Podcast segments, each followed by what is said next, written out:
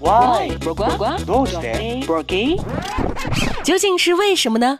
用知识撬开新商业的大门，外星人来了。本栏目由三十六克高低传媒联合出品。二零一八年可以说是全面屏之年。之前，OPPO Find X 为了隐藏前置摄像头，开始采用升降式摄像头，追求百分之百全面屏。小米 Mix 三和华为荣耀 Magic 二也是这样，更是设计出滑盖式的设计。 但也有人开玩笑说，现在是滑盖式，以后是不是要采用翻盖式的了呢？那么小米这种设计是进步还是退步呢？首先，滑盖的最直接目的当然是隐藏前置摄像头，提高手机正面屏占比。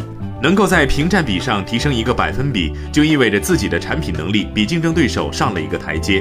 遥想两年以前，雷军一把鼻涕一把泪，开创了全面屏这个全新的竞争概念，直接噎住了天天炒作中国芯的华为，也把整个手机行业都拉入了一条追求屏占比的不归路。华为和联想在这条赛道上，既然没能抢到杆位，那么势必要寻找合适的机会，实现弯道超车的梦想。滑盖式全面屏刚好满足了这个需求。其次，滑盖式全面屏在技术上有很大的成本优势，比如手动滑盖可以节约一个电机空间，不仅可以塞进更好散热系统和更大电池，还会降低手机成本。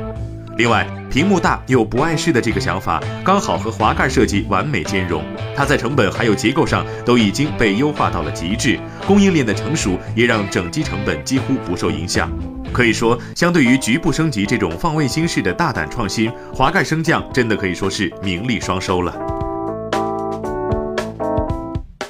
最后，小米、华为发布滑盖手机，还与销售窗口期有关。做事情时机很重要，这是因为双十一就要到来了，这已经是手机行业，特别是线上手机销售最为重要的一场战役。为了双十一能有个好销量，手机厂商不仅仅要在这个节骨眼上储备足够的新品和产能，同时也要借助媒体对于友商们进行狙击，尽可能在合适的时间点讲出自己双十一新品的核心卖点，以避免消费者过早的释放购买力。但滑盖设计的缺点也很明显，手动滑盖免不了采用分体式结构，厚度也会变得很难控制，与现在主推手机轻薄的大环境有些格格不入。十月二十五号，我们就能看到小米 Mix 三的真面目了，期待大家到时一起交流对新机的感受。好了，本期节目就是这样，外星人，咱们下期见。